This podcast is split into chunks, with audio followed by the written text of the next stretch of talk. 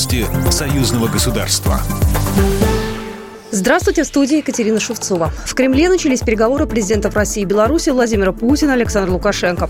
Перед встречей один из журналистов поинтересовался у белорусского лидера, справятся ли страны с санкциями. Еще как выдержим на зло врагам, ответил он. О повестке дня рассказал пресс-секретарь российского лидера Дмитрий Песков.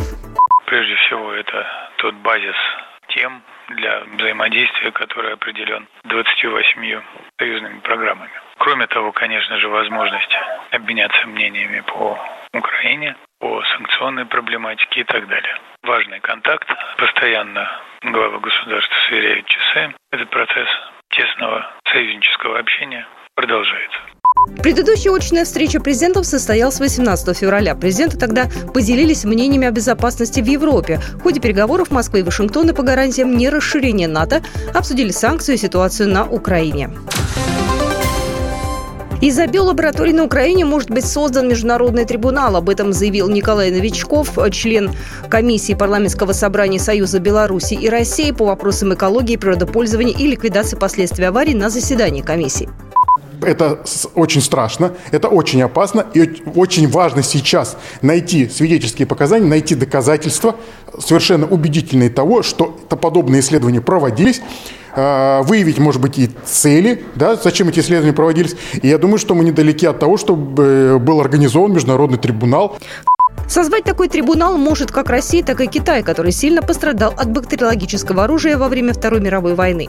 Главное сейчас это обеспечить безопасность граждан Украины и российских военнослужащих. А уже после этого следует найти доказательства незаконной деятельности лабораторий и установить виновных. России и Беларуси были задержаны 8 участников интернет-сообщества, которые рассылали сообщения о минировании детских садов, школ и торговых центров.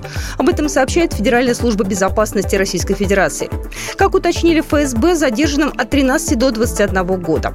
Подозреваемым грозит до 5 лет лишения свободы. Тем временем официальный представитель МВД России Ирина Волк сообщила, что среди задержанных есть предполагаемые лидеры сообщества.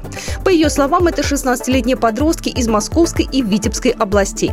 Как рассказал сказала Волк, злоумышленники в телеграм-канале принимали заказы на распространение ложных сообщений о минировании на территории России и других стран.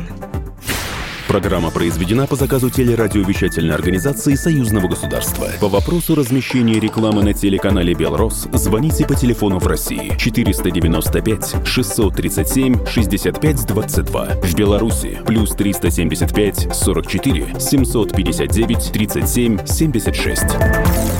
Новости союзного государства.